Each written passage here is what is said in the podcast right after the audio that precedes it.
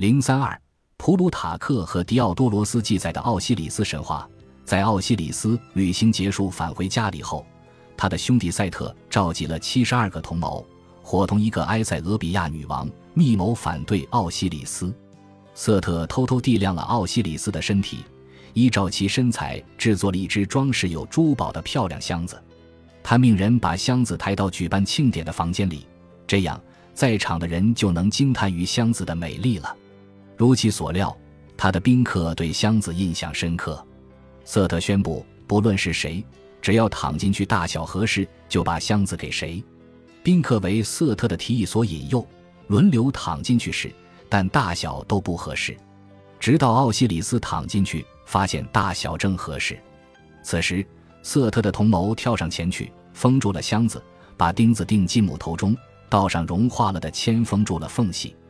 他们一刻都没有耽误，立马把箱子扔到河中，看着箱子顺着尼罗河飘向大海。此事据说发生在奥西里斯在位的第二十八年或其二十八岁那年。在科普托斯城的伊西斯知道了这个可怕的消息，他就剪下一绺头发，穿上了丧服。他不知所措地到处搜寻，直到有一天，他遇到一群小孩，问他们是否看见过一只箱子。幸运的是。他们曾经见过那只箱子，但是那时箱子正飘向大海。经过进一步的调查，伊西斯得知箱子已经飘到了比布鲁斯，在那里，箱子沉入了一簇石楠属植物中。之后，植物长成了一棵大树，大树把箱子藏在它的树干中。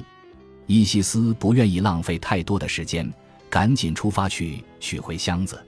但是，在其赶往比布鲁斯的时候，比布鲁斯的国王来到了海边，对这棵树的高大赞不绝口。他需要一根支撑宫殿屋顶的坚固柱子，便砍下了树干中最粗壮的部分，把它带回家里。这样，当伊西斯到达的时候，除了残余的树干，什么也没有找到。他坐在一眼泉水旁边，黯然落泪。在这里，他遇到了王后的一群侍女，他与他们说话，给他们编发辫。让他们沐浴在一种奇妙的香气当中。当侍女们返回宫殿时，王后闻到了他们的香味，立即要求把伊西斯带到她面前。接着，他就让伊西斯当他的孩子的保姆。每天晚上，当国王与王后睡着的时候，伊西斯便用巫术烧掉小王子身体里属于凡人的部分。他还化身为一只燕子，绕着藏有奥西里斯尸骸的柱子飞，哀悼去世的丈夫。一天晚上。王后听到了卧室门外的吵闹声，蹑手蹑脚地出去查看。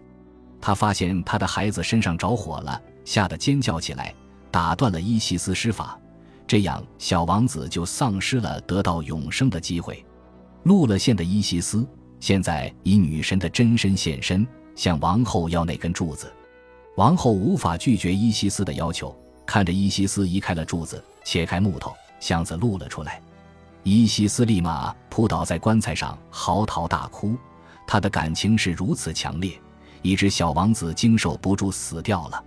回到埃及后，伊西斯藏起了箱子。但是，一天晚上，瑟特借着月光出去打猎，无意中发现了箱子。瑟特认出了奥西里斯的尸体，就把尸体撕成十四块，扔在了埃及境内的不同地方。伊西斯知道了瑟特的恶行。驾着纸草船穿过沼泽地去寻找丈夫的尸体块，她找到了奥西里斯身体的所有其他部分，唯独没有找到他的阴茎。奥西里斯的阴茎被尼罗河的鱼吃了，因此他做了一个假阴茎。普鲁塔克在这里讲到，一些神话说伊西斯在发现尸体块的每一个地方都分别举办过葬礼，以此来解释为什么会有那么多地方有奥西里斯的坟墓。其他神话则说。伊西斯只是假装在这些地方埋葬尸体块，以便她的丈夫能够获得更多神圣的礼遇。多处墓葬也有助于避免瑟特发现神的真正的坟墓。早于普鲁塔克的狄奥多罗斯对奥西里斯的死亡的叙述稍稍简练一些，他讲述了瑟特如何谋害他的兄弟，以及把尸体切成二十六块，又如何把每一块尸体分别交给不同的随从。但是。伊西斯和荷鲁斯开始复仇，他们杀死了瑟特及其追随者。后来，伊西斯出去寻找奥西里斯的尸体块，除了丢失了的阴茎外，她找齐了奥西里斯的所有尸体块。为了保护她丈夫的尸体免受瑟特的破坏，伊西斯决定不能让人知道奥西里斯的埋葬地究竟在哪里。但是这造成了一个难题：若没有可以去拜谒的坟墓，埃及的人们该如何向奥西里斯表达敬意呢？他的解决方法很巧妙，他拿来奥西里斯尸身的每一个部分，用香料和蜡制作出奥西里斯的完整的假体，这样不论是哪一块身体部位。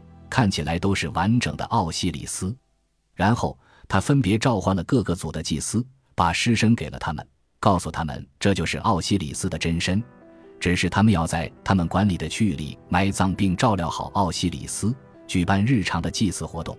各个组的祭司回去为死去的神修建了坟墓，因此全埃及有多处地方称自己为奥西里斯真正的墓地。